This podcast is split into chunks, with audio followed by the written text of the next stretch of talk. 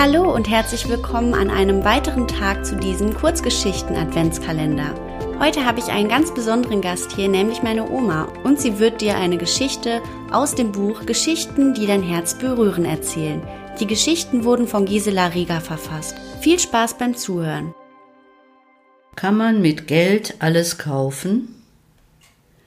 Tante Mathilde war gerade zu Besuch auf dem Sternöder Hof um ihre Weihnachtsgeschenke abzuliefern.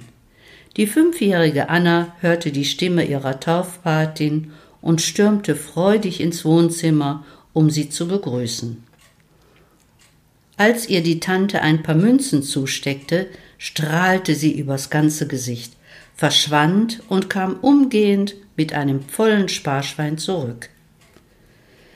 Die Kleine fragte Du, Tante, mit Geld kann man doch alles kaufen, oder?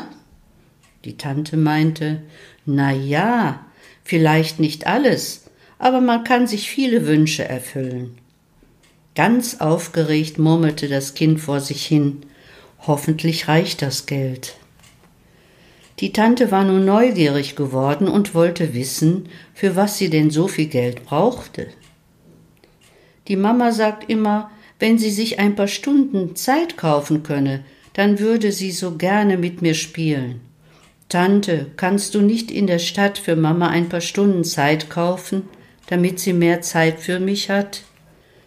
Die Tante war gerührt und versprach, ihr Möglichstes zu tun. Mathilde ging nachdenklich in die Küche, wo sie ihre Schwester mit hochrotem Kopf beim Putzen vorfand. Gleich fing diese an zu jammern, wie viel Arbeit sie habe, dass sie nur noch zwei Wochen bis Weihnachten seien und dass sie noch kein einziges Geschenk gekauft habe. Die Tante unterbrach ihren Redeschwall, hielt ihr das Sparschwein hin und fragte, ob sie wisse, wofür Anna hier spare. Auf ihre Verneinung hin erklärte sie, dass Anna von diesem mühsam zusammengesparten Geld ein paar Stunden Zeit kaufen wolle, um die Mama auch mal für sich alleine zu haben. Betroffen wischte die Mutter ihre Hände an der Schürze ab und setzte sich auf einen Stuhl. Mathilde legte ihr die Hand auf die Schultern und sagte, noch bevor sie ging, Weißt du, wenn deine Kinder groß sind, werden sie sich nicht an deine sauberen Fenster oder deinen perfekten Garten erinnern, doch die Zeit, die du mit ihnen verbracht hast, bleibt für immer unvergessen. Die Mutter stellte den Putzeimer zur Seite und ließ ihre Arbeit ruhen.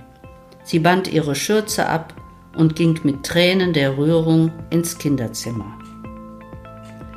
Sage nicht immer, wenn ich Zeit dazu habe. Vielleicht findest du nie Zeit dafür. Daher nimm dir Zeit für alles, was dir am Herzen liegt.